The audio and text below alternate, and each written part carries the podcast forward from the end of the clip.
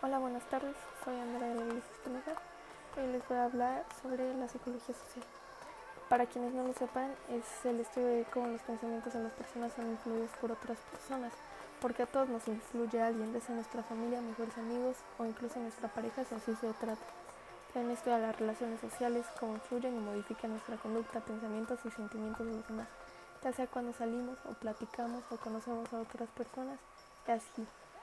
Los factores que toman en cuenta es el desarrollo de la persona, desarrollo psicológico a determinada edad y las relaciones entre una persona y los demás. Esto como lo mencioné anteriormente en la convivencia con los amigos, con la familia, con nuestra pareja.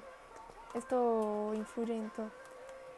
¿Qué papel juegan en esto las instituciones, parejas y familia?